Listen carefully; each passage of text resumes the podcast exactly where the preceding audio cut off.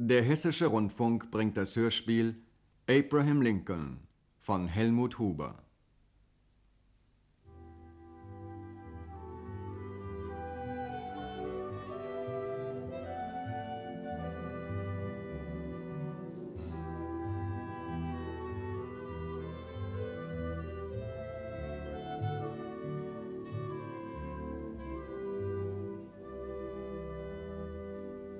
Heute wollen wir erzählen, wie Abraham Lincoln Präsident der Vereinigten Staaten wurde. Es ist die Geschichte eines Mannes, der in der Wildnis Amerikas aufwuchs, in völliger Armut, aber stark an Kräften des Leibes und des Geistes. Sein Leben ist ein Beispiel für die Stärke der amerikanischen Demokratie, in der damals wie heute die Kraft des Einzelnen wichtiger ist als seine Herkunft. Wir wollen unsere Erzählung im Jahre 1816 beginnen. In dem Jahre also, in welchem der junge Abe mit seinen Angehörigen in einem Blockhaus im Staate Indiana wohnte. Diese Pfahlhütte stand am kleinen Taubenbach, der sich etwa einen Flintenschuss weiter unterhalb in den großen Ohio ergoss.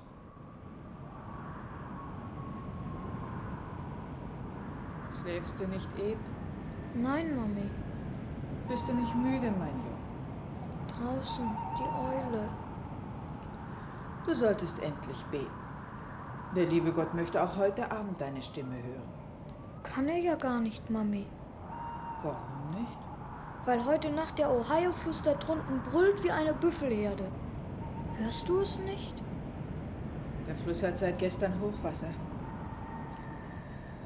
Hoffentlich schafft es dein Vater mit seinem alten Boot. Er sollte längst da sein. Schläfst du deswegen nicht, Mami? Ja. Und weil ich noch einen Maiskuchen backe. Für dich eben. Du hast doch morgen Geburtstag. Wie alt bin ich dann? Acht Jahre. Was klagt die Eule so, Mami? Weiß ich's. Musst du eben fragen? Kann der Eulenvogel sprechen? Mit dir naseweiß. Werden Eulen sehr alt? Oh ja. Die werden alle uralt. Hundert oder noch mehr Jahre. Dann hat ja Großpapa sie auch schon gehört. Ja, dein Urgroßvater. Hat er mit der Eule gesprochen? Der ganz bestimmt. Schlaf jetzt eben. Vielleicht kommt dann im Traum die Eule an dein Bett geflogen und erzählt dir etwas aus ihrem Leben. Fein, Mami. Wenn Oma Eule mir etwas Lustiges erzählt, dann werde ich sie morgen Nacht mit Maiskuchen füttern. Darf ich? Meinetwegen. Schläfst du schon, Eb? Eb.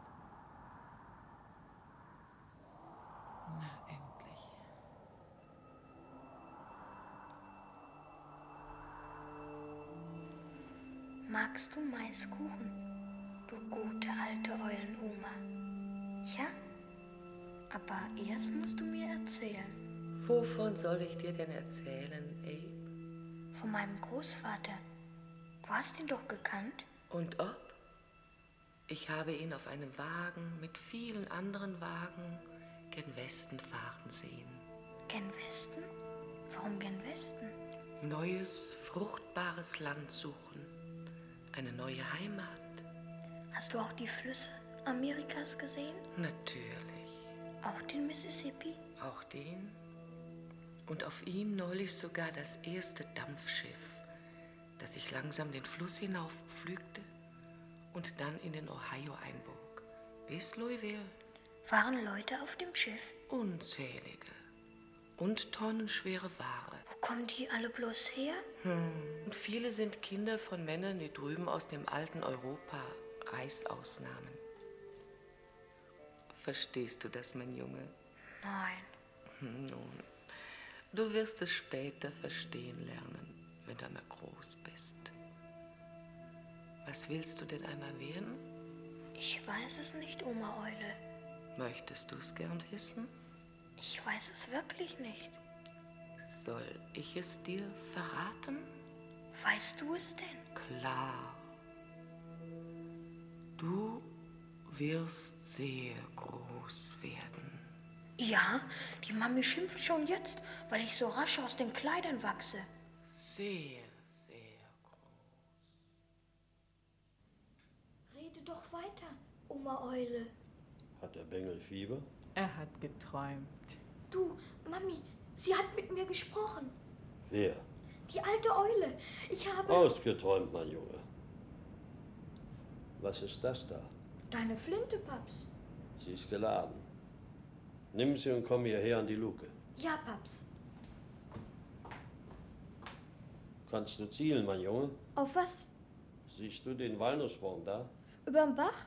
Ja, Und was siehst du auf ihm? auf dem obersten Ast. Ein Truthahn. Putz ihn runter, Abe. Ich? Ja, du. Ich schenke dir diesen Truthahn zu deinem heutigen Geburtstag. Ich soll ihn runterschießen? Ja, Ich tu's. bravo, Abe. Warte rüber und hol dir deine Beute. Nancy wird den Truthahn rupfen und braten. Und dann lassen wir es uns. Aber der erste Truthahn, den Abe selbst geschossen hatte, schmeckte ihm gar nicht. Der tote Vogel tat ihm leid. Sein Vater lachte ihn aus und nannte ihn einen Honiglecker. Nur seine Mutter verstand seinen Widerwillen gegen das Töten eines Tieres. Überhaupt, sie verstand ihren Jungen immer, vor allem seine unersättliche Wissbegier. Der Vater aber hielt ihn zur Arbeit an, zur Arbeit im Walde mit Säge und Axt. Abe stand keinem nach an Kraft und Geschick, aber es fehlte auch nicht an traumschweren Nächten, in denen es widerhallte vom Geschrei der Eule.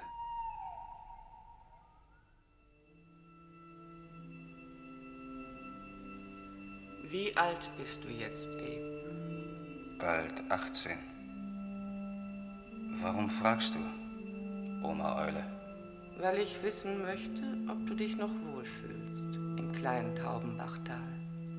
Ich weiß es nicht. Wo hast du deine Gedanken, Abe? Ich weiß es nicht. Gewiss nicht bei der Arbeit. Ich habe gehört, dass dir der Klang von Silben lieber sei als der Klang deiner Axt. Ich weiß etwas Besseres. Ja, ja, deine Bücher. Und die Verse mit Holzkohle auf ein blankes Brett hinbuchstabiert. Von mir? Ja, von dir. Ich habe sie längst vergessen. Aber du denkst oft an den Tod, Abe. An die Vergänglichkeit alles Irdischen. Meine Schwester Sarah hat ein totes Kind geboren. Und letzten Monat hat die Milchseuche Dennis Hanks um vier Milchkühe und um elf Kälber beraubt. Und ich lebe in den Tag hinein. Ohne Sinn und Verstand. Du solltest reisen. Was hieltest du von einer Fahrt den Mississippi hinab bis zum Golf von Mexiko? Keine schlechte Idee. Wann soll ich aufbrechen? Bald? Sagen wir, noch in diesem Jahre. Und tatsächlich. Abe fuhr im Jahre 1828 auf einem selbstgezimmerten Lastkahn bis nach New Orleans hinunter. Es war eine Fahrt von 1500 Kilometern.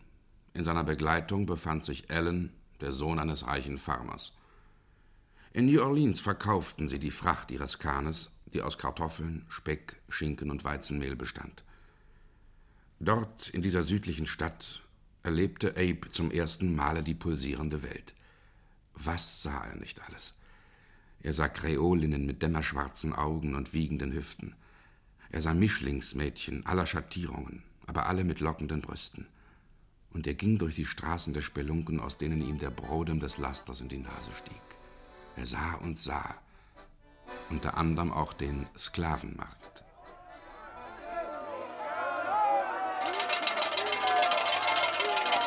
Ladies and Gentlemen, treten Sie näher. Sie werden es nicht zu bereuen haben. Was Sie hier bei mir sehen, ist erstklassige Ware. Ein Posten von 25 Negersklaven, die Sie spottbillig von mir erwerben können. Nur erstklassige Ware, so wahr ich hier stehe. Darunter zwei Köche, ein Kutscher, ein zuverlässiger Hausbursche, ein Geiger, eine Weißnäherin Der Rest sind Feldarbeiter. Wahrscheinlich hat Abe den Anblick dieser schwarzen Menschen, die man wie ein Stück Vieh feilbot, nie vergessen können.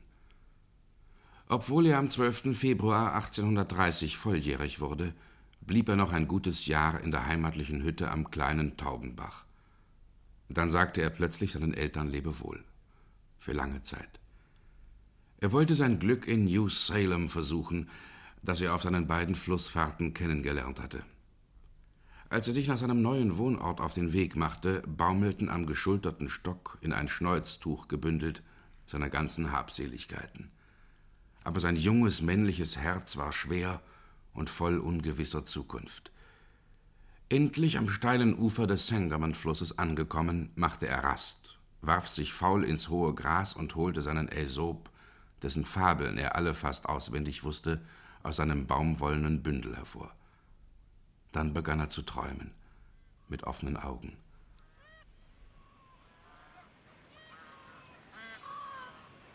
Hey, du Strauchdieb! Meinen Sie mich? Ja, dich, wen denn sonst? Oder glaubst du, dass ich die Katzenwälze im Fluss meine? Oder das nach Wildgänsen rufe? Was machst du hier? Ich ruhe mich aus. So? Und was hast du da im Grase liegen? Nichts. Stellst du heimlich hier Fallen? Willst du etwas fangen? Ah. Grillen. Was für Grillen? Solche, die ich im Kopf habe. Gib dein Fangeisen raus. Bitte. Hier. Wie? Ein Buch? Kannst du etwa lesen? Mhm. Wo kommst du her? Von weit her. Und wo willst du hin? Ins Dorf. Kennst du es etwa? Warum soll ich New Salem nicht kennen? Wie findest du's? Ganz hübsch. Ja, ganz hübsch größenwahnsinnig, sage ich dir. Es bläht sich auf wie eine tote Unke. Hm, nicht möglich. Na, wenn ich's dir sage. In unserem prächtigen Joselem findest du, wenn du die Runde machst, einen Fassbinder. Denn jeder brennt dir seinen Brandy. Was noch? Natürlich auch einen Schuster. Denn jeder ist dir einfach zu faul, sich selber seine Stiefel zu nehmen. Dann gibt es außerdem einen Wagner und einen Tischler, einen Hufschmied, zwei Ärzte, die dich krank kurieren und zwei Wirtshäuser, in denen man sich gesund säuft. Und äh, nicht zu vergessen, zwei Kaufläden. Der eine davon gehört Denton Affet. Ja, weiß ich. Wieso? Weil Mr. Affet mich angestellt hat in seinem Laden. Was? Dieser Saufaus hat dich engagiert? Dann bist du wohl. Abe Lincoln. Ja, der bin ich, falls Sie es gestatten. Und wer verbirgt Sie unter Ihrem Schlapphut? Ich heiße Jack Kelso. In dieses beschissenen Joselm verschlagen wie einst Odysseus an das Gestade der Ziegeninsel. ich habe nämlich auch eine Menge Bücher gelesen. Ah. Haben Sie welche zu verleihen, Mr. Kelso? Ich leider nicht. Aber besuch mal Dr. Allen. Dr. Allen? Ja. Der hat ein ganzes Board voller Schmöker. Und außerdem empfehle ich dir seinen Debattierclub. Debattierclub? Was ist denn das? So eine Art von Verein, in dem sich jede Woche einmal am Abend sämtliche Klugscheißer von New Salem treffen. Aha. Und dann wird stundenlang geredet, bis allen die Schädel schwitzen. Wenn ich dich so anschaue, da könnte ich mir denken, dass sie dort schon längst auf dich Gelbschnabel gewartet haben. Bestimmt. Ich werde also gelegentlich mal hingehen in diesen seltsamen Debattierclub. Kommen Sie dann mit, Mr. Kelso? Vielleicht. Mit diesem Dr. Allen raufe ich mich nämlich zu gerne. Umso besser. Und Abe Lincoln ging, nachdem er sein Amt als Verkäufer in Denton Affreds Laden angetreten und eines Abends nichts mehr zu lesen hatte, tatsächlich in den Debattierclub. Dort ging es schon recht hitzig zu, obwohl sie keinen Whisky zu trinken bekamen. Denn Dr. Allen war Abstinenzler.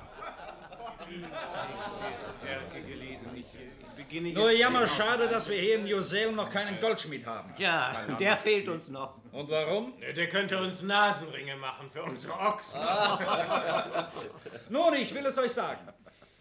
Dieser Goldschmied müsste eine Krone anfertigen. Eine was? Ja, eine Königskrone. Ach, Unsinn. Eine Königskrone. Wozu denn? Ja, wozu denn?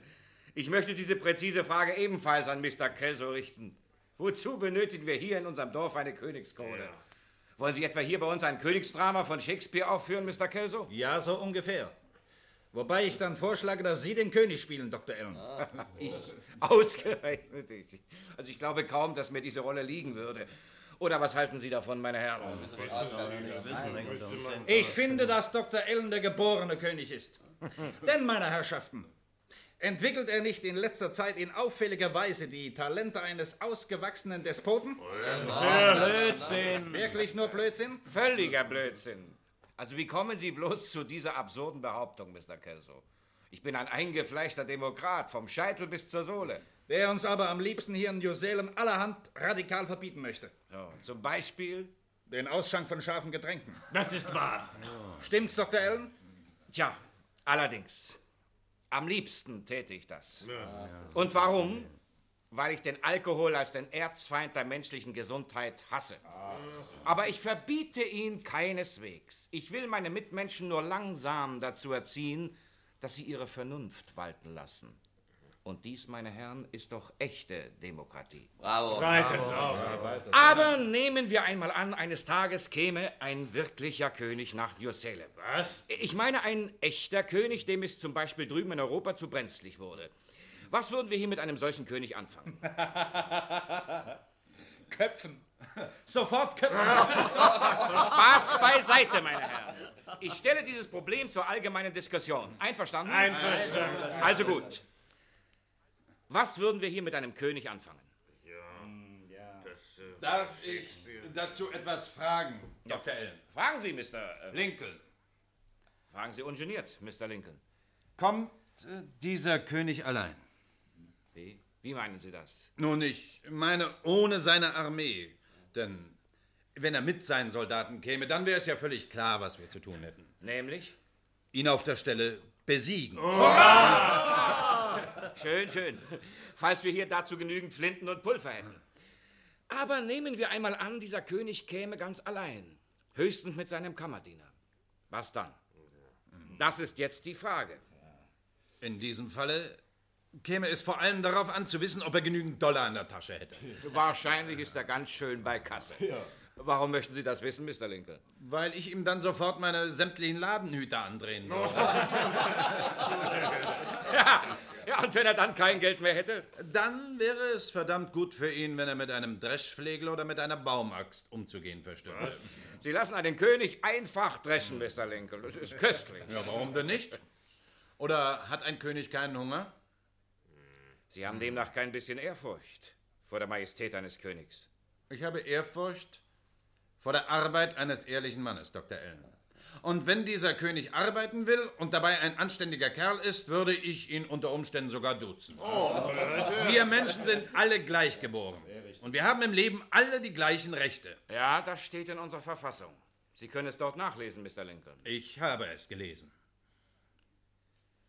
Und Sie glauben daran? Ja. Aber Sie wissen doch auch, dass es Ausnahmen gibt. Für mich gibt es keine Ausnahmen. Gibt es für Sie auch keine Neger?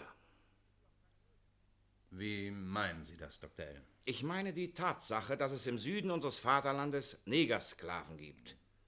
Oder ist Ihnen dies nicht bekannt? Doch. Na, und was sagen Sie zu dieser Tatsache? Ja, was. Äh, Glauben Sie, dass es Hexen gibt? Nein. Aber es gab einmal eine Zeit, die fest an Hexen glaubte. Diese barbarische Zeit ist längst vergangen. Und ebenso wird unsere Zeit, die Negersklaven kannte, auch einmal vergangen sein. Aha. Erzählen Sie das einmal einem Plantagenbesitzer aus Virginia. Er wird Sie bestimmt auslachen, Mr. Lincoln. Wer zuletzt lacht, lacht am besten.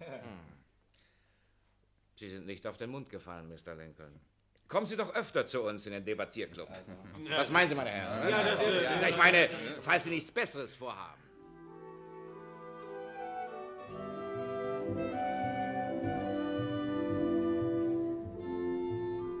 Gleich einem sperrigen Stück Treibholz, zufällig im Mühlenwehr von New Salem hängen geblieben, wie er im Alter selber darüber spöttelte, musste Abe ein Jahr später den Kaufladen von Denton Afford wieder aufgeben, da sich dieser leider nicht lohnte.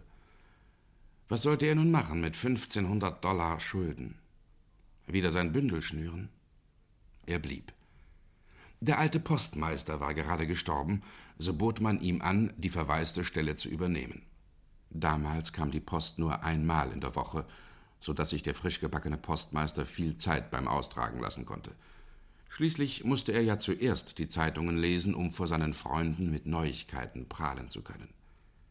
Viele von ihnen traf er am Posttag oben im Wirtshaus, das auf einem Hügel stand, von dem man weit ins Prärieland hinausschauen konnte.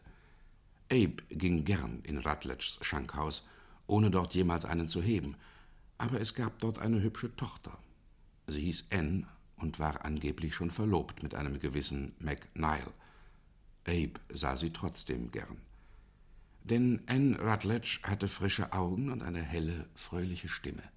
Endlich, endlich! Wo stecken Sie denn heute so lange, Herr Postmeister? Was machen Sie hier draußen? Wollen Sie drin Ihre Gäste verdursten lassen, Miss Rutledge? Alle. Haben Sie etwas für mich? Ja, ein Brief. Ich glaube, er ist von Ihrem Bräutigam. Ach, was Sie nicht alles glauben. Geben Sie den Brief schon her. Und äh, dann soll ich Ihnen einen Gruß bestellen von Dr. Ellen. Danke. Er frühstückt gerade in unserer Küche. Mit einem Herrn aus Springfield, dem es in der Schankstube zu laut war, da sie nachher ungestört sprechen möchte. Mich? Dr. Ellen hat ihm vorhin erzählt, dass Sie Tag und Nacht dicke Bücher lesen. Und dass Sie jeden hier in New Salem niederboxen könnten, falls Sie Lust dazu hätten. Hm, sonst nichts. Und dass Sie zuweilen haarige Witze erzählen, sodass ich ein braves Mädchen die Schürze über die Ohren halten muss. Also, gehen Sie zuerst zu Dr. Ellen in die Küche, bevor Sie Ihre Post da drin austeilen. Aber klopfen Sie sich bitte Ihre Stiefel ab. Ich habe erst vorhin gefegt. Da sind Sie ja, Mr. Lincoln. Haben Sie schon gefrühstückt? Ein leerer Magen und ein praller Postsack. Das wäre wohl ein ungleiches Gespann, Dr. Ellen. Sie haben also keinen Hunger? Essen kann ich immer. Mhm. Na, dann soll Ihnen nachher Miss Radlitsch ein paar Eier in die Pfanne schlagen. Und was trinken Sie? Ein Glas Wasser. Ein Glas Wasser. haben Sie es gehört, Mr. Smith? Ja, so ist unser neuer Postmeister, trinkt grundsätzlich nur Wasser. Ich werde ihn bald zum Ehrenmitglied meiner Temperenzgesellschaft ernennen können. Ich freue mich, Sie kennenzulernen, Mr. Lincoln. Mr. Smith ist Herausgeber unseres Tagblatts, das in Springfield erscheint. Setzen Sie sich doch zu uns, Mr. Lincoln. Wir möchten etwas mit Ihnen besprechen. Ist es eilig? Ziemlich. Äh, Mr. Lincoln, was hielten Sie davon, wenn Sie kandidieren würden? Wofür? Für die Landtagswahlen im kommenden Herbst. Für welche Partei? Natürlich für die Partei von Henry Clay. Sie wollen doch auch den Fortschritt und das Gemeinwohl, Mr. Lincoln. Also, was sagen Sie dazu, Mr. Lincoln? Meine Herren, nichts gegen Ihren Vorschlag, aber Sie haben dabei eine Kleinigkeit übersehen. Nämlich? Die Tatsache, dass ich nur ein ganz bescheidener Briefträger bin. Aber ich bitte Sie, das ist doch ein ehrlicher Posten, der seinen Mann ernährt. Mhm. Der ihm sogar erlaubt, sich alle drei Jahre ein neues Hemd zu kaufen. Spaß beiseite, Mr. Lincoln. Ich bin kein schlechter Menschenkenner und ich behaupte daher, dass Sie der einzig richtige Mann für uns wären. Unsere Partei braucht eine gewisse Blutzufuhr. Wir suchen daher dringend Männer aus dem Volke. Sie sind ohne Zweifel für uns goldrichtig, gerade als Postmeister. Sehr richtig, sehr richtig. Wenn Sie die Post austragen, dann können Sie zu gleicher Zeit unsere Flugschriften verteilen und dabei Ihre Wahlreden halten. Sie brauchen also zu unserem Vorschlag nur Ja zu sagen, Mr. Lincoln. Nun, Mr. Lincoln soll ruhig noch ein paar schlaflose Nächte haben, bevor er sich endgültig entscheidet. Und ein bisschen davon träumen, wie er voller Stolz im Landtag sitzt. Mit drei Dollar Tagegeld im Hosensack und einen neuen Hut vor sich auf den Knien. Aber eines sage ich Ihnen schon heute. Ich werde wahrscheinlich keine einzige Rede halten. Das wird sich finden, Mr. Lincoln. Für den Fall, dass Sie tatsächlich kandidieren, stehen Ihnen selbstverständlich die Spalten meiner Zeitung zur Verfügung. Ich äh, muss mich jetzt leider verabschieden. Miss Radwitsch. Was wünschen Sie, Dr. Ellen? Ich begleite Mr. Smith zu seiner Kutsche. Unser Postmeister ist hungrig. Machen Sie ihm ein anständiges Frühstück, Schinken mit Eier. Und ein Glas Wasser. Mr. Lincoln, wir rechnen mit Ihnen. Nicht wahr, Dr. Ellen? Ja. Und wie? Miss Rutledge, seien Sie ein bisschen nett zu unseren zukünftigen Abgeordneten. Ich komme gleich zurück. Haben Sie Ihren Brief schon gelesen, Anne? Oftmals vermisse ich sehr unseren alten Postmeister.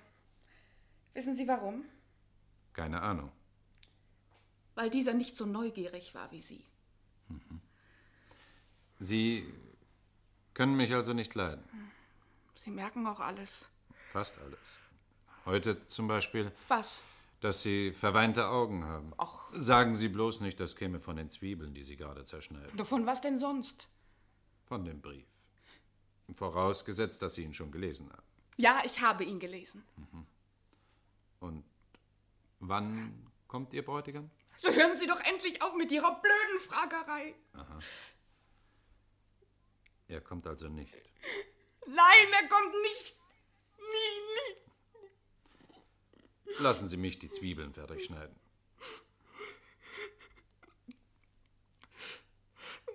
Warum denn? Weil ich Sie nicht weinen sehen kann. Ich will doch gar nicht weinen. Ich schäme mich so. Weil er Sie sitzen lässt? Mhm. Ist es deswegen?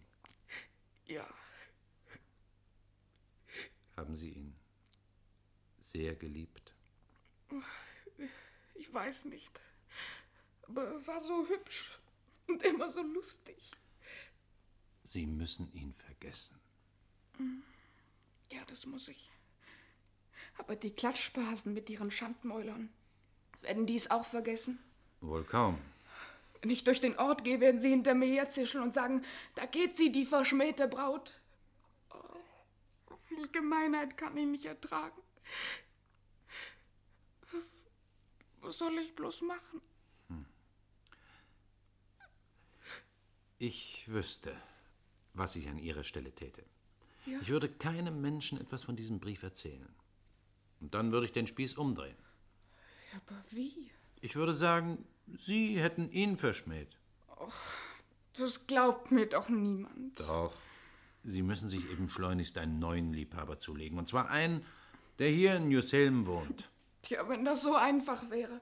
Hier weiß ich doch keinen. Oder können Sie mir einen empfehlen? Ja, Und wen? sagen wir mal mich. Sie? Ich weiß, ich bin nicht hübsch und auch nicht immer lustig. Ich mache höchstens dumme Witze. Aber Sie haben ein gutes Herz, Abe. Was halten Sie also von meinem Angebot? Kein Mensch braucht ja zu wissen, dass Sie mich nicht mögen. Und mit der Zeit würden Sie sich vielleicht doch an mein hässliches Gesicht gewöhnen. Aber das ist ja auch gar nicht so wichtig. Hauptsache ist, dass ich Ihnen helfen kann. Und warum tun Sie das für mich? Weil. Weil ich Sie liebe, Anne. Oh. Ach, das wusste ich nicht. Lassen Sie mir bitte etwas Zeit darüber nachzudenken, ja? Vielleicht. Könnte in Ihrem Herzen etwas mehr Zuneigung wachsen? Zu mir? Ich weiß es noch nicht, Abe. Ich werde warten. Und glauben Sie, dass es Ihnen in Springfield gefiele?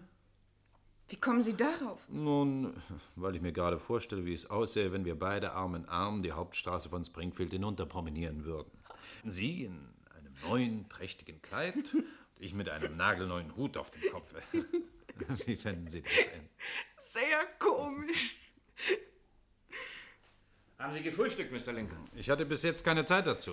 Ja, was haben Sie denn gemacht die ganze Zeit? Er hat mich verführen wollen.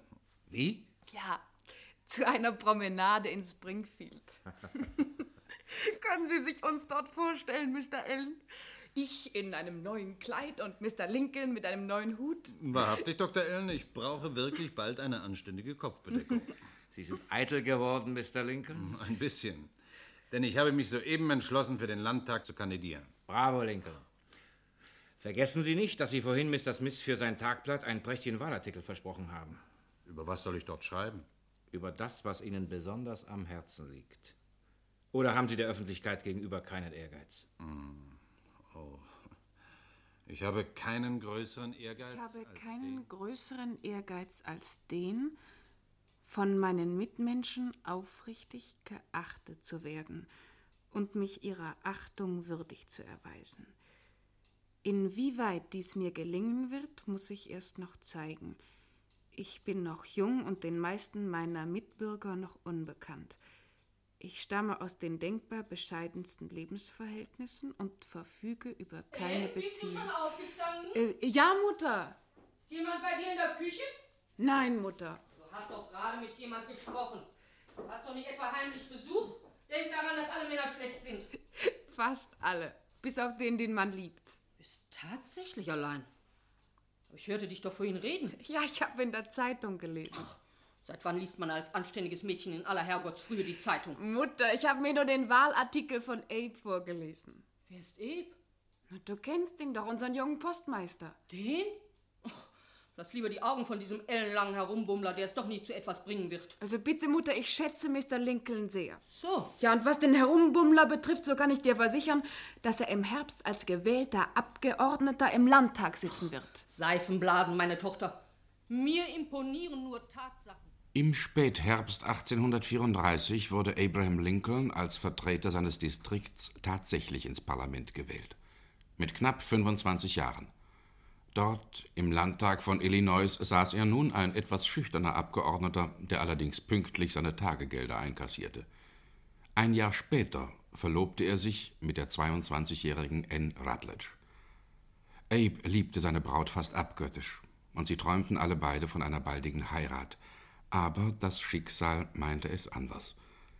Im Frühsommer des Jahres 1835 wütete in ganz Illinois das Malariafieber, welches sogar den robusten Abe aufs Krankenlager warf. Er wohnte damals in einer Dachkammer im Hause des Richters Bowling Green, wo ihn dessen Frau während seiner Krankheit in der rührendsten Weise versorgte. Ich sage es ja immer, das Malariafieber hat der Teufel persönlich zu uns ins Land geschleppt. Man kann darüber denken, wie man will. Aber bestimmt ist es eine Strafe Gottes für all die verderbten Menschen, von denen es heutzutage allerorts wimmelt. Das finden Sie doch auch, Mr. Lincoln. Ja, ja. Ich wollte nur nachschauen, wie es Ihnen geht und Ihnen dabei eine Kanne gesüßten Chinatee ans Bett stellen. Sie haben doch sicher Durst, Mr. Lincoln. Ja. Aber heute fühlen Sie sich schon etwas besser. Ja. Danke, Mrs. Green. Ich werde morgen wieder aufstehen und Ihnen das Holz hacken. Hat jemand nach mir gefragt? Nein, Oder einen Brief abgegeben? auch das nicht, Mr. Lincoln. Seltsam. Wir waren doch heute miteinander verabredet. Von wem sprechen Sie denn? Von Anne. Ach, von Miss Rutledge. Mein Gott, da hätte ich ja beinahe das Wichtigste vergessen. Ist sie da gewesen? Nein, nein, äh, wie Sie sich das so vorstellen. Da gewesen. Damit werden Sie sich jetzt schön brav gedulden müssen. Was sagen Sie da? Ich sage, Ihre Braut hat sie nun ebenfalls erwischt. Anne ist doch nicht krank. Todsicher ist sie das. Dann, dann muss ich sofort zu ihr. Sofort. Wo ist mein Anzug? Er hängt unten am Ofen. Dann gestatten Sie, Mrs. Green, dass ich aufstehe im Hemd und hinuntergehe. Und zwar auf der Stelle. Mr. Lincoln, nun seien Sie doch vernünftig. Barfuß und im Hemd. Sie können sich ja den Tod dabei holen. Ich muss zu meiner Anne. Dumme Gans. Warum habe ich ihm bloß gesagt, dass Miss Rutledge schwer krank da niederliegt?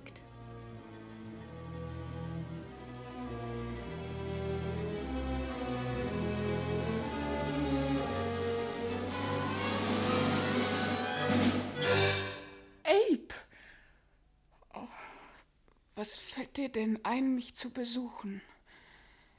Du bist doch krank. Ich bin wieder gesund. Wirst du denn jemals vernünftig werden? Böser Kerl, du. Nie. Das heißt, wenn du es mir befiehlst. Wie käme ich denn dazu, Abe? Meine Mutter hat mich gelehrt, dass ich stets meinem Mann gehorchen soll. Du könntest mir also jederzeit etwas befehlen. Wirklich? Bestimmt.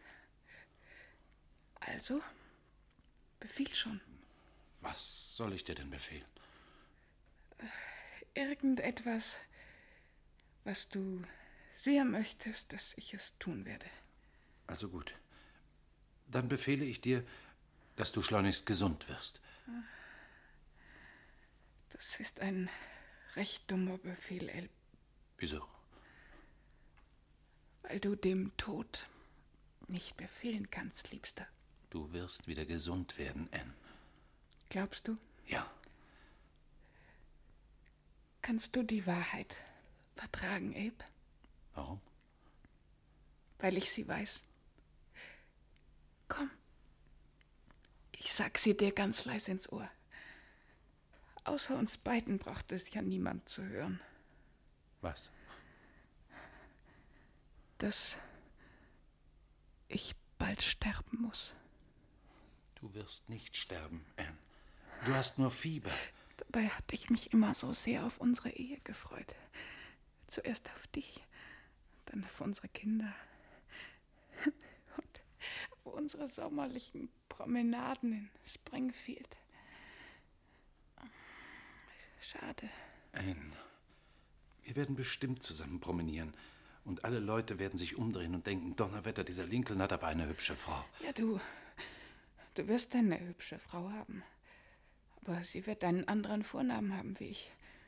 Vielleicht wird sie Mary heißen. Ich werde nur dich heiraten, Anne. Dich und keine andere. Schon gut, Liebster. Darf ich dich jetzt um etwas bitten? Was soll ich? Mich jetzt äh, eine Weile allein lassen. Ich möchte ein wenig schlafen. Ja. Schlafe dich gesund. Und wenn du aufwachst. Wenn ich aufwache. Dann rufe nach mir. Versprich es mir. Ja, ich, ich rufe nach dir. Falls ich aufwache.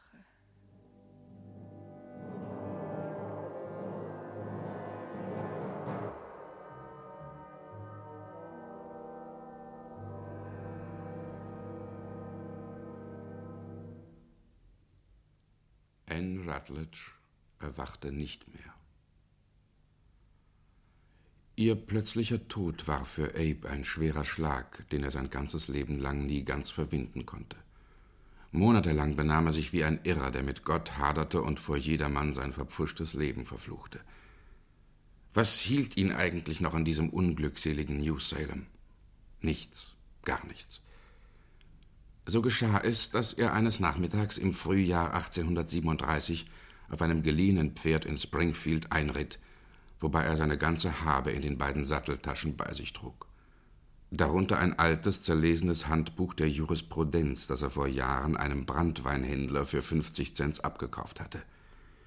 Abe hatte Jahre und Nächte lang so manchen juristischen Schmöker durchgeackert, so gut er es eben vermochte. Und nun hielt er naiverweise seine Studien im juristischen Fach für abgeschlossen.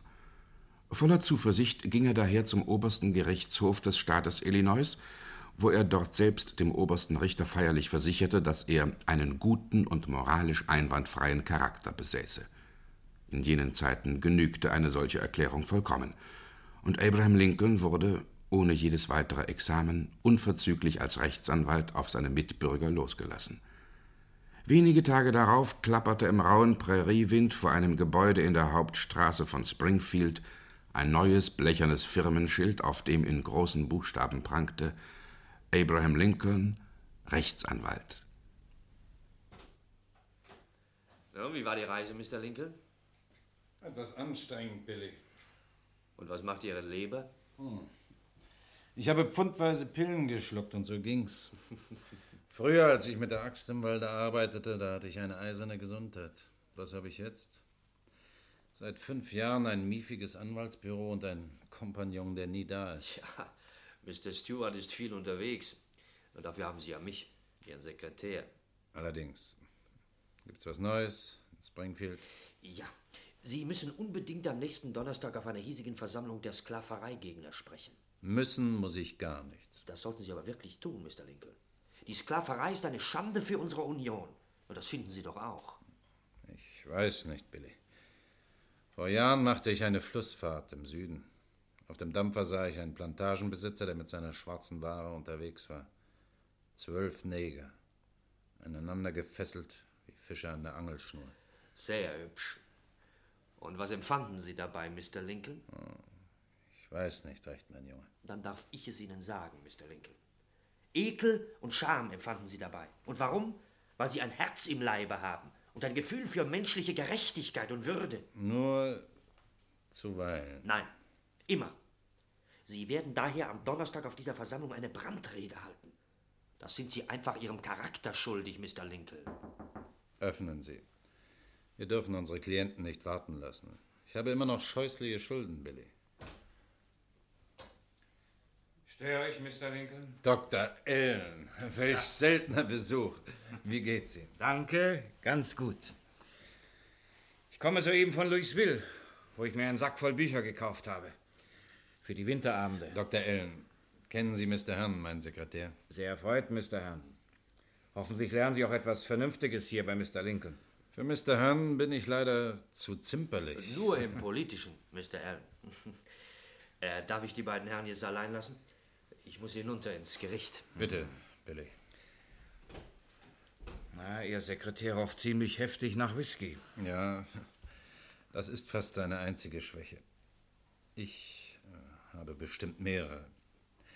Wie sieht's in New Salem aus? Was macht Ihr Debattierclub? Ja, eingeschlafen. Schade. Ja. Sie fehlen uns eben in unserem New Salem. Was treiben Sie hier immer? Am Feierabend lese ich. Und tagsüber? Enttäusche ich meine Klienten. Wobei ich immerhin schon sieben Prozent meiner Schulden tilgen konnte. Respekt, Respekt. Im Übrigen bin ich wieder mal Wahlkandidat. Allerdings nur für den Ausschuss, der den nächsten Präsidenten wählt. Wie bescheiden. Ich bin enttäuscht von Ihnen, Mr. Lincoln. Und nicht nur ich, alle Ihre Freunde von früher. Tut mir leid.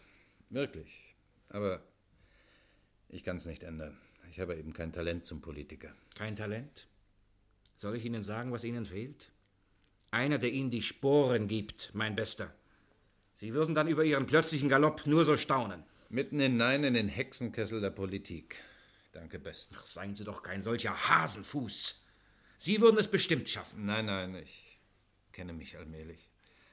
Und darum bin ich etwas vorsichtig und lasse lieber meine Finger von der allzu hohen Politik. Na, dann sind Sie eben ein hoffnungsloser Fall, Mr. Lincoln. Wahrscheinlich, Dr. Allen. Ja, herein.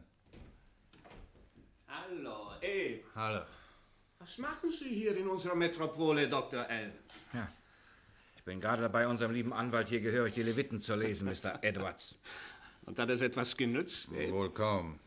Ich habe leider eine zu dicke Haut. Ja, die Haut eines alten Bisonbullens.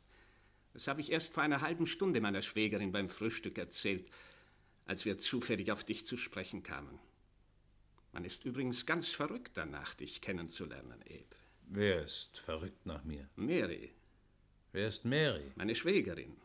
Eine lustige junge Dame, sehr gebildet. Sie spricht perfekt Französisch und spielt außerdem Harfe. Sie ist gestern zu Besuch bei uns eingetroffen, aus Kentucky. Und schon ist sie neugierig. Auf mich. Nicht nur auf dich, auf alle heiratsfähigen Männer hier in Springfield.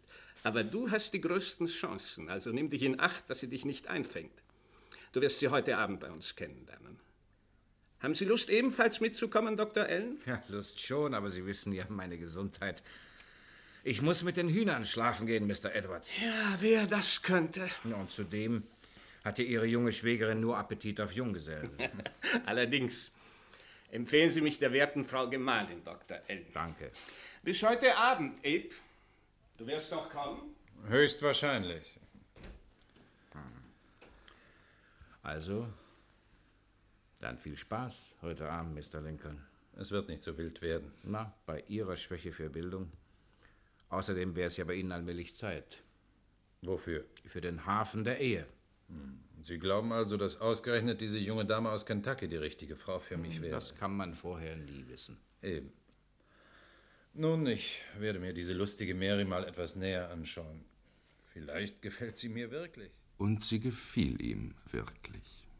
Diese Mary Todd aus Kentucky, die perfekt Französisch parlierte.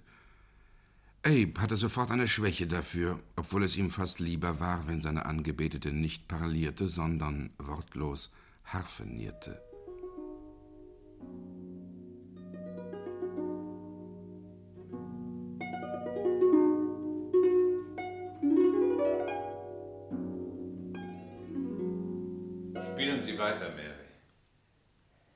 Von Ihnen, Abe, dass Sie schon so früh kommen. Hoffentlich falle ich Ihrer Schwester nicht auf die Nerven. Heute auf keinen Fall. Die Edwards sind nämlich ausgefahren und kommen bestimmt nicht vor drei Stunden zurück. Wir sind also allein. Beruhigt Sie das, Abe. Wie man's nimmt. Ich lese zwar selten Romane, weil mir alle diese Liebesromanzen übertrieben vorkommen, aber. Aber? Dass wir nun ganz allein sind, das könnte uns doch zu gewissen Dummheiten verleiten. Und Sie halten nichts von diesen Dummheiten. Oder doch, Abe? Ich weiß nicht recht. Wissen Sie was? Ich spiele Ihnen etwas vor. Sie mögen doch Musik? Wahrscheinlich. Ich habe mir bis heute noch keine Gedanken darüber gemacht. Was wollen Sie hören? Irgendetwas, das Ihnen gefällt. Nein, etwas, was Ihnen gefällt. Äh, Was singen Sie denn gern? Ein Kirchenlied. Aber ich kenne davon leider nur den Kehrreim. Und wie heißt der? Ach, worauf sollten Sterbliche stolz sein? Hm, Nie gehört. Äh, wissen Sie was? Spielen Sie irgendetwas Lustiges, was zu Ihnen passt. Dann passt es doch auch zu Ihnen, Abe. Nein, Mary. Ich bin alles andere als lustig. Aber ich bin doch lustig. Ja. Und ich passe doch auch zu Ihnen. Sind Sie davon überzeugt, Mary? Ja. Wirklich? Sind Sie das wirklich? Ja. Ich meine, ganz wirklich, Ja, Mary? ja, ja. Genügt es Ihnen, dass ich es dreimal sage, Abe? Mary.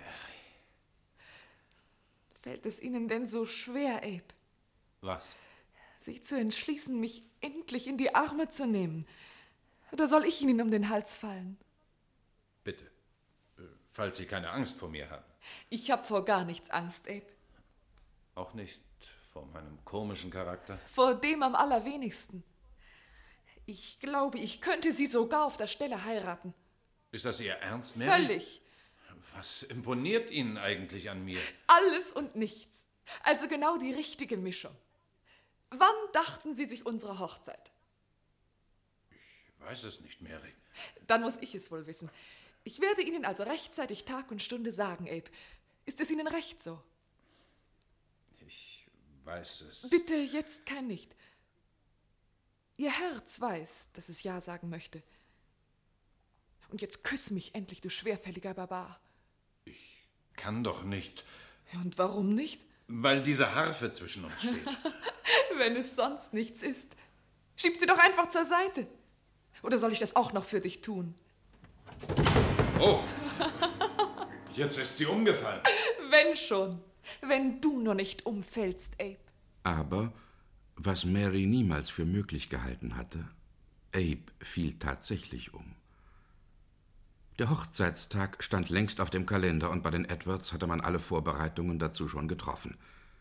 Da bekam es der Bräutigam plötzlich mit der Angst. Haben Sie den Brief zu Ende gelesen, Billy? Ja, Mr. Lincoln. Was sagen Sie zu seinem Inhalt? Amen.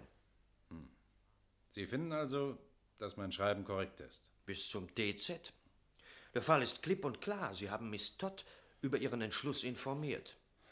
Was halten Sie übrigens von Miss Todd? Ja, ich habe Ihre Braut nur flüchtig kennengelernt, aber wenn ich mich auf meinen ersten Eindruck verließe, dann. Was dann? Dann würde ich an Ihrer Stelle ebenfalls kneifen. Ich kneife nicht, Mr. Herrn. Ich bin nur zu meiner Vernunft zurückgekehrt, nachdem ich in meiner ersten Verliebtheit einfach kopflos gehandelt hatte. Miss Todd ist nicht die richtige Frau für mich. Sehr richtig. Sie ist viel zu arrogant und vor allem viel zu vornehm. Als Ihr Ehemann würden Sie nur noch ans Geld verdienen denken müssen, anstatt Ihre Ideale zu verfolgen. Seit wann habe ich Ideale? Ich bin ein simpler Rechtsanwalt, der endlich von seinen Schulden herunterkommen Ach, möchte. das ist einfach ein Jammer. Ihr Kopf ist doch viel zu schade für diese läppischen Rechtshändel hier. Sie müssten endlich hier heraus, aus diesem Sumpf, der nach Spießern und Krämerseelen stinkt. Und wohin müsste ich? Nach Ihrer Ansicht? In den Kongress.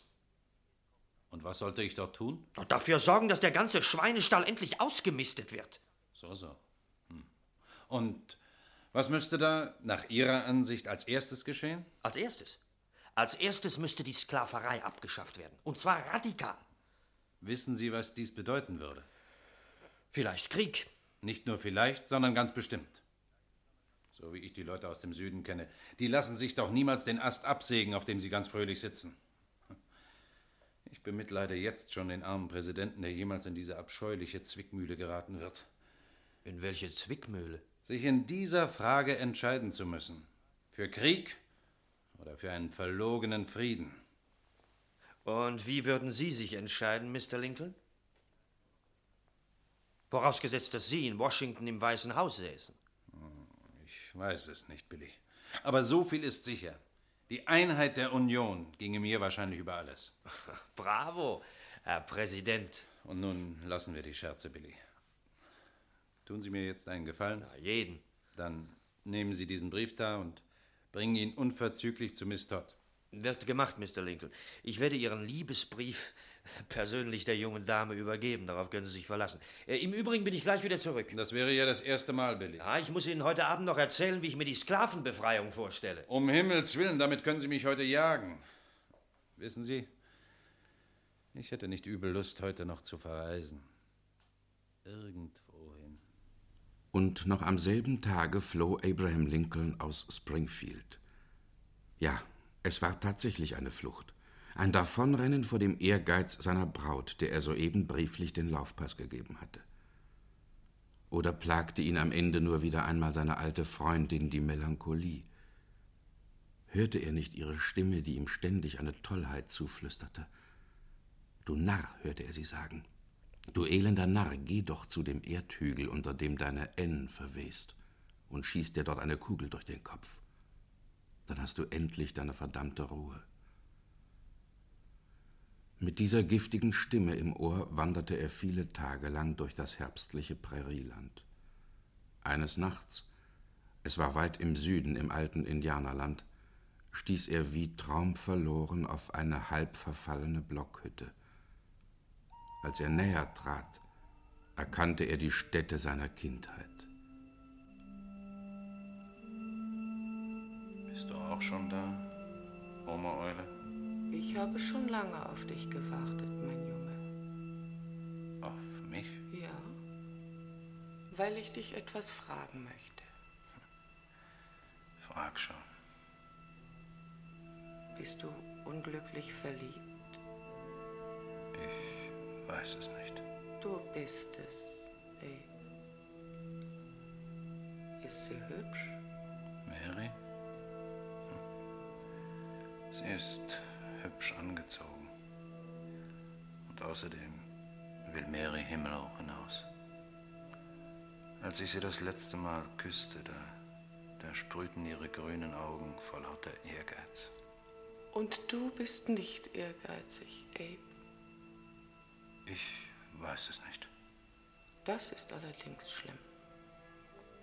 Ein richtiger Mann muss wissen, was er im Leben erreichen möchte. Eines möchte ich noch gerne von dir hören, Abe. Ja? Was denn?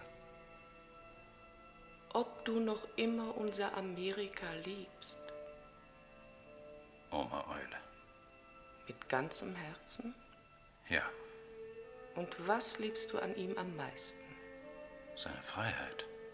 Und weißt du auch, dass man jederzeit für diese Freiheit kämpfen muss?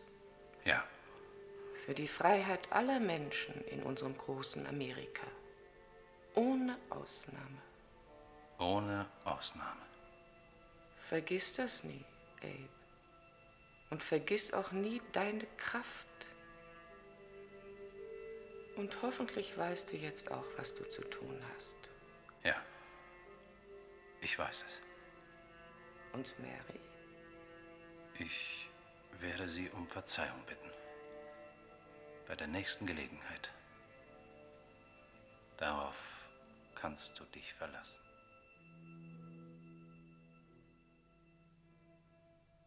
Darf ich hereinkommen, Mary? Mein Schwager wird sich sicher über Ihren Besuch freuen, Mr. Lincoln. Mein Besuch gilt nicht, Mr. Edwards. Sondern? Dir, Mary. Sie ließen sich allerdings sehr lange nicht mehr hier blicken, Herr Rechtsanwalt. Hatten Sie großen Ärger mit Ihren Klienten oder waren Sie ernsthaft erkrankt? Ja, ich war krank.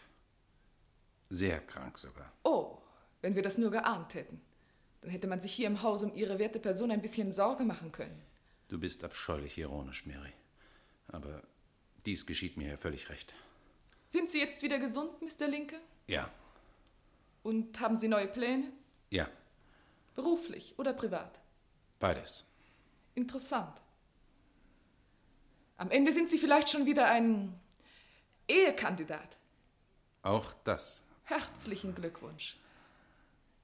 Kenne ich Ihre Erwählte? Gewiss. Und? Wie heißt sie? Mary. Auch Mary? Dann sind Sie wenigstens meinem Vornamen treu geblieben, Mr. Lincoln. Nicht nur deinem Vornamen, Mary. Deiner ganzen Person. So wie du vor mir stehst, in deinem ganzen Zorn, den ich, alter Hornochse, voll und ganz verdient habe. Mary, könntest du mir jemals verzeihen? Es tut mir sehr leid, Mr. Lincoln. Es muss sich da um ein Missverständnis handeln. Ich verstehe nämlich kein Wort von dem, was Sie da sprechen. Mary, mache es mir doch nicht so schwer. Ich. Ich liebe dich doch. Und ich bitte dich nochmals inständig, mir zu verzeihen. Und soll ich das alles glauben? Bitte. Ja. Wenn du es willst, kniee ich sogar vor dir nieder. Ja.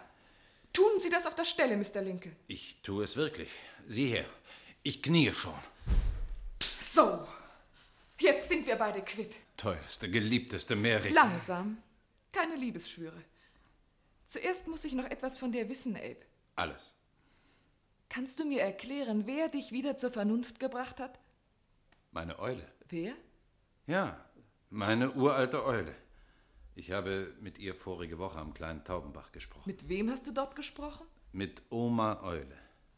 Es war eine klare Mondnacht und ich saß bei unserem Gespräch auf der morschen Schwelle unserer alten Pfahlhütte. Ach, du warst eingeschlafen und hast geträumt. Möglich. Auf jeden Fall habe ich durch dieses Gespräch das erfahren, was ich wissen musste. Und was musstest du wissen? Dass ich meine alte Kraft noch nicht verloren habe. In jener Nacht, unter dem Himmel unseres großen freien Amerika, da wusste ich plötzlich, dass es auch für Abe Lincoln einen Weg geben musste. Meinen Weg, Mary.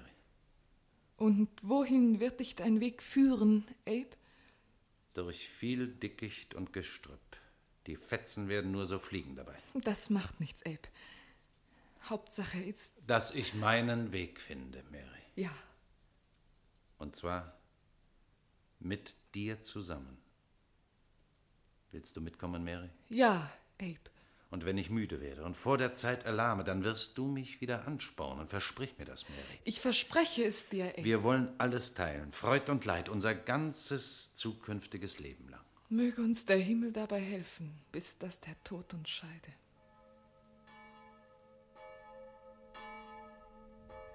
Bis dass der Tod euch scheide.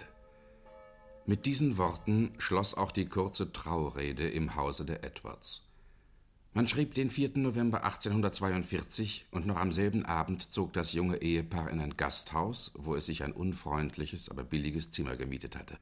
Seiner Heirat ungeachtet ging sein früheres Leben weiter. Das Leben eines kleinen Landanwaltes, der unermüdlich in einem alten Buggy seinen Distrikt abklapperte. In Springfield kannte ihn jedermann und alle Leute grüßten den hageren, ehrlichen Abe, wenn er in seinem abgeschabten Gehrock, auf dem Kopf einen zerknitterten Zylinder, in dessen Futter er seine Geschäftspapiere auch zu bewahren pflegte, meistens einen seiner Söhne an der Hand, durch die Straßen zu seinem Büro spazierte. Was machte jedoch sein politischer Ehrgeiz? War er immer noch ein Bummler, wie ihn schon damals seine enttäuschten Gönner in New Salem getauft hatten? Es war nicht ganz so schlimm. Denn zum Glück ließ ihm die resolute Mrs. Lincoln keine Ruhe.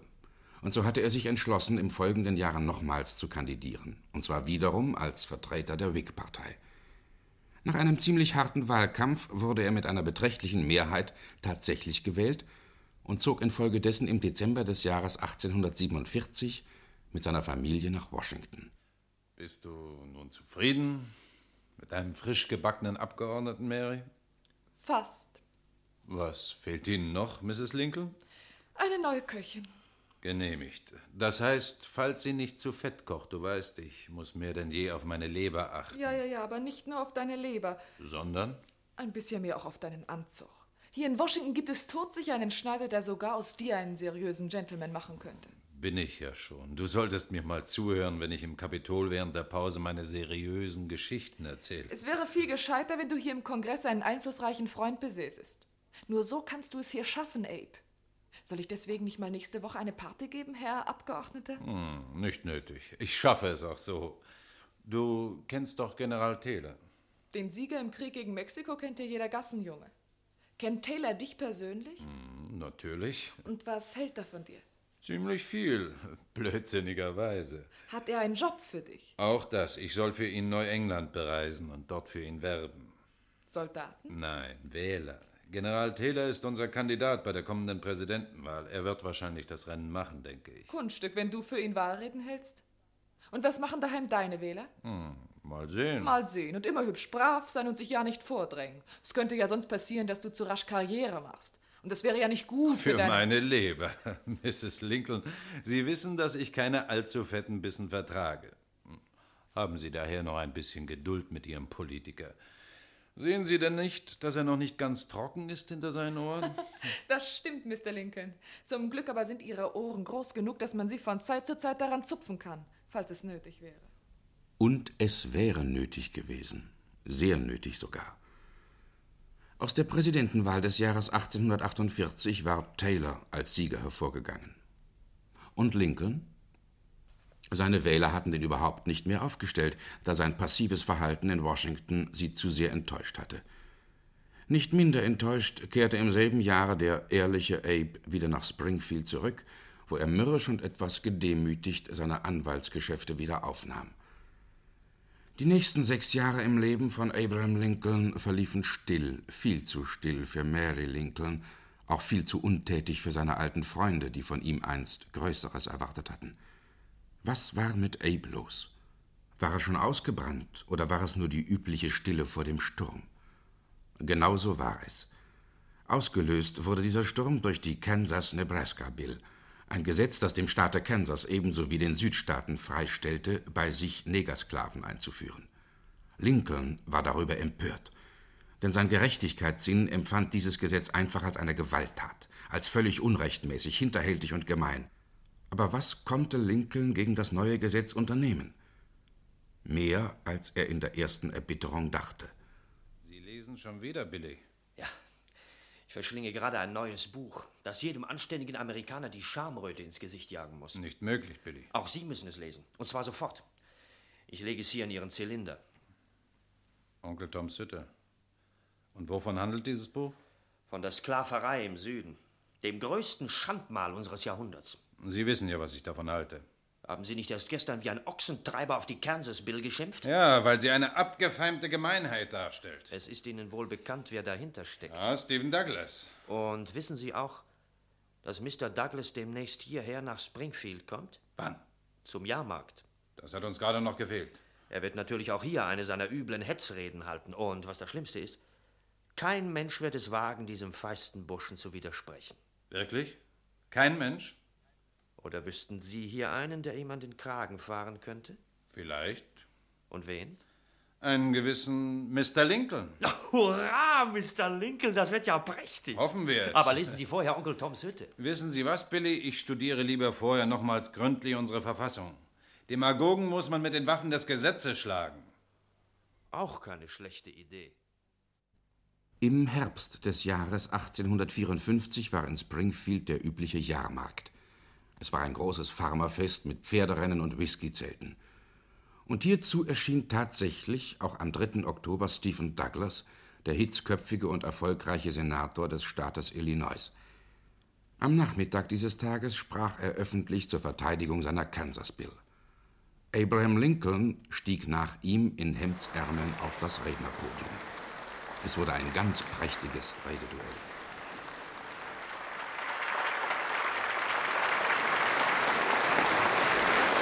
Eben haben zwei bekannte Männer zu uns gesprochen. Es waren die Senator Stephen Douglas und Rechtsanwalt Abraham Lincoln.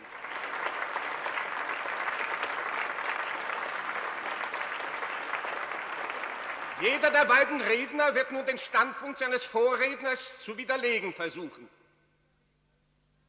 Darf ich dazu Senator Douglas nochmals das Wort erteilen?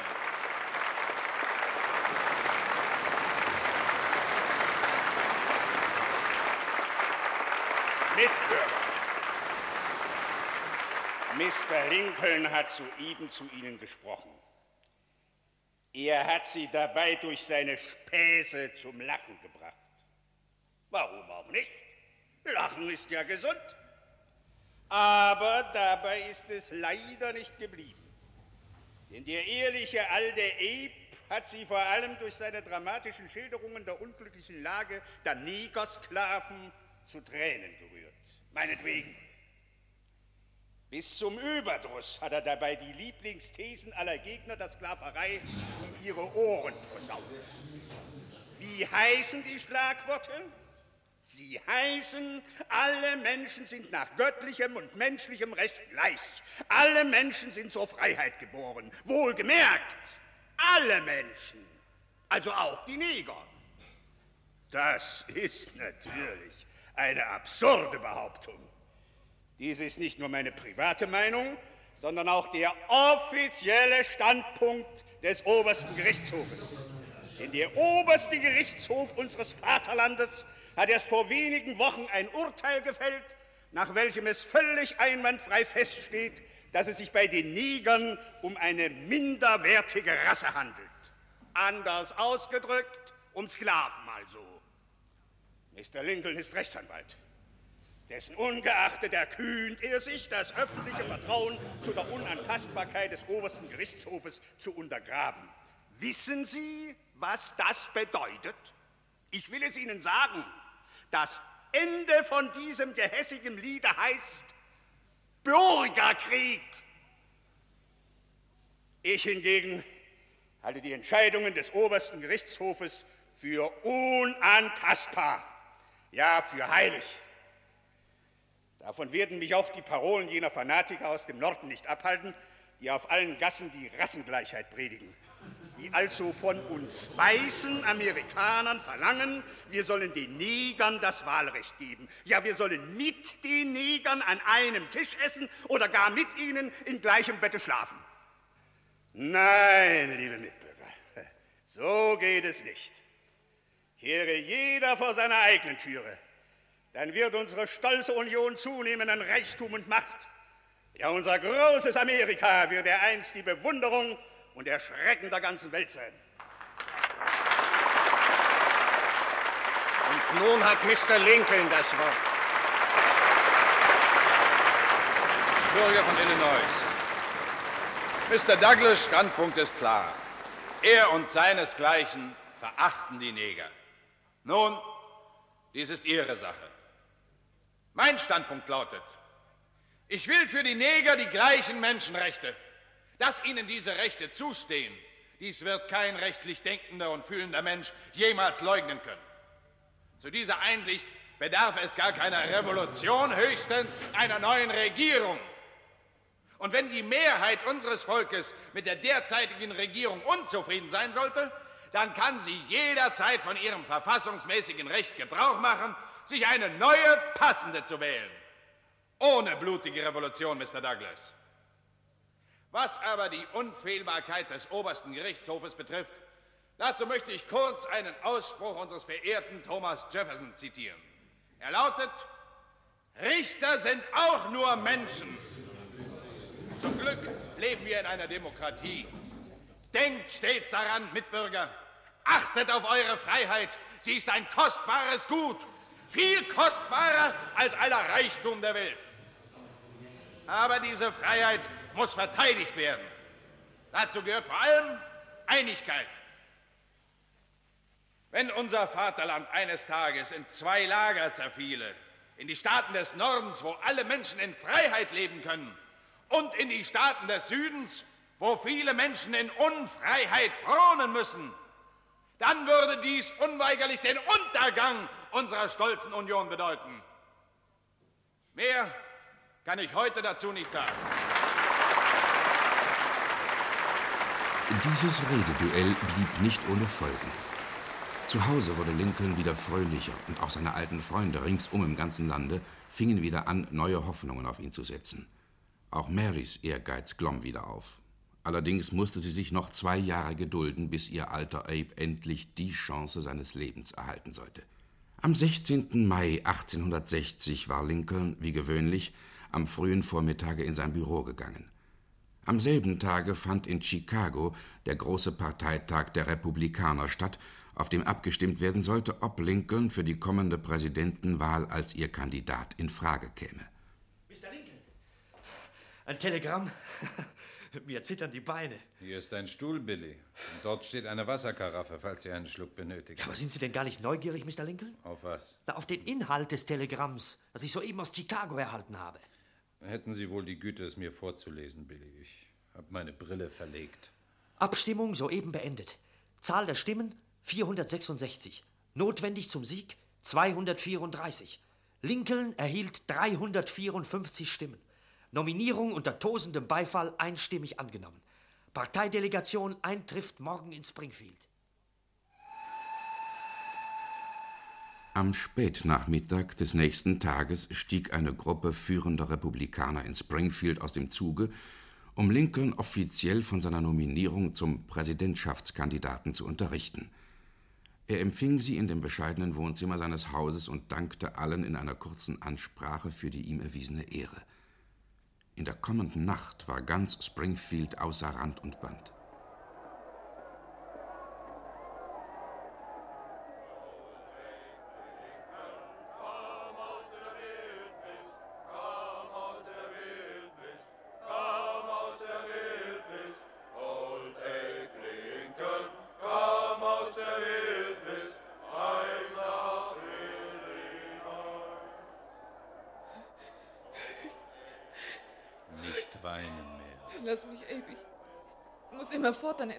Etwas Grässliches denken. Ausgerechnet heute Nacht? Ja, wenn ich dieses Lied da draußen hörte. Mach jetzt die Augen zu. Ich hab so Angst um dich. Mach die Augen zu und stell dir das neue Staatskleid vor, das dir demnächst die Schneiderin anfertigen wird. Ein richtiges Staatskleid. Für alle Fälle, Mrs. Präsident. Noch ist allerdings das Rennen nicht gewonnen, denn die Hauptschlacht steht uns ja noch bevor. Ja, die Hauptschlacht stand Lincoln noch bevor. Die Propagandamaschine lief bald darauf auf vollen Touren. Allein im Monat Juni wurden fünf Biografien über ihn veröffentlicht. Sein Porträt erschien auf Tausenden von Medaillen, ja sogar eingeprägt auf Seifenstücken, die man den Verkäufern nur so aus den Händen riss. Zahllose Fässer mit Teer wurden allerorts ihm zu Ehren abgebrannt. Es herrschte überall eine wilde Begeisterung. So vergingen rasch der Sommer und der frühe Herbst, und ebenso rasch nahte der Wahltag. Es war der 6. November 1860. Den Abend des Wahltages von 9 Uhr an verbrachte Lincoln im Telegrafenamt von Springfield. Dort saß er in einem Nebenraum und überflog völlig gefasst die eingehenden Depeschen mit den wechselvollen Wahlergebnissen. In seiner Nähe waren nur drei Personen: Mr. Herndon, sein Sekretär, Mr. Edwards, sein Schwager und sein Sohn Robert. Darf ich Ihnen eine Tasse Kaffee holen, Mr. Lincoln? Nein, danke. Bist du nicht nervös, Abe? Nein. Wieso? Weil du so ein Gesicht machst. Ich musste nur eben an Mrs. Lincoln denken und an ihr enttäuschtes Gesicht, wenn ich nun doch verlöre. Untersteh dich ja nicht, jetzt noch zu verlieren, alter Knabe. Ich habe 10.000 gute Dollar auf dich gesetzt. Und wie viel haben Sie auf mich gesetzt, Billy? Noch keinen Penny. Sie sind doch kein Pferd, Mr. Lincoln. Leider nicht, sonst stünde ich jetzt in meinem warmen Stall und würde in aller Ruhe meinen Hafer verdauen. Paps, sag mal ehrlich, was würdest du sagen, wenn du tatsächlich verlieren würdest? Gott sei Dank. Ja, das würde ich wohl sagen. Mr. Lincoln, bitte jetzt keinen Spott. In diesem historischen Augenblick.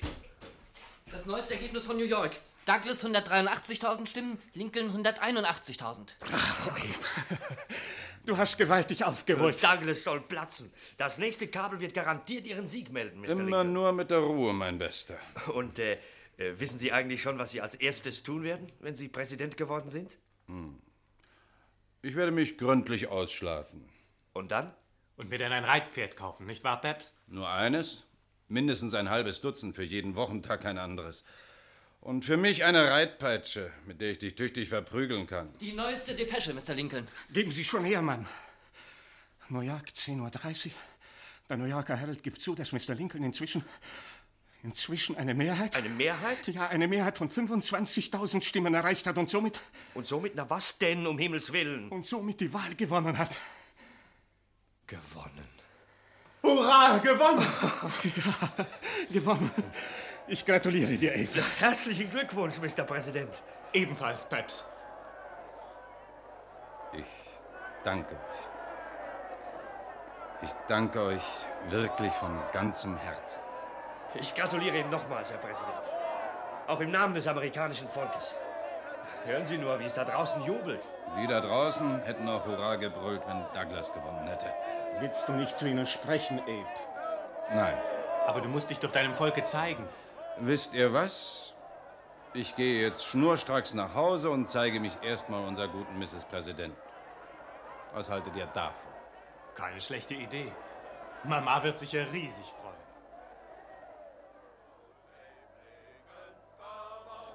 Sind Sie nun restlos glücklich, Mrs. Lincoln? Restlos. Und sehr stolz auf dich, Abe. Hörst du draußen die Bürger von Springfield vor Begeisterung singen? Ja, ich höre es. Den Vers werde ich uns später rahmen lassen. Für unseren Salon in Washington.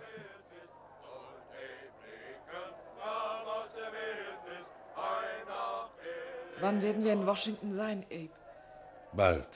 Im Weißen Haus. Weißt du eigentlich, wie viel Zimmer es dort gibt? Keine Ahnung. Ein Dutzend oder mehr? Bestimmt viel mehr. Fein. Dann werde ich als erstes neue Gardinen kaufen müssen. Natürlich. Und du erlaubst doch, dass ich sofort drei tadellose Köchinnen engagiere. Meinetwegen ein Dutzend. Und du wirst nur noch seidene Hemden tragen. Sonst noch was? Mary, lass jetzt diesen ganzen Firlefanz. Ahnst du denn gar nicht, was uns dort in Washington in Wirklichkeit erwartet? Doch, dein hohes Amt und viele Verpflichtungen. Und viele, viele neue Sorgen, Mary. Aber wird es wirklich so schlimm werden, Abe? Ich fürchte, ja. Vielleicht übertreibst du es, Abe. Mit deiner Sorge. Nein. Ich habe meine Sorge gesehen. Als ich heute Nachmittag auf meinem Sofa hier ausruhte, da blickte ich zufällig in jenen Spiegel dort an der Wand. Da sah ich sie. Sie hatte ein fahles Gesicht und glühende Augen. Wer hatte ein fahles Gesicht, Abe? Ich.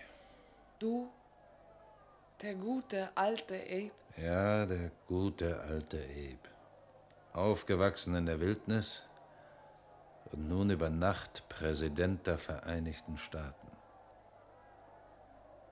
Kann denn so etwas überhaupt gut ausgehen?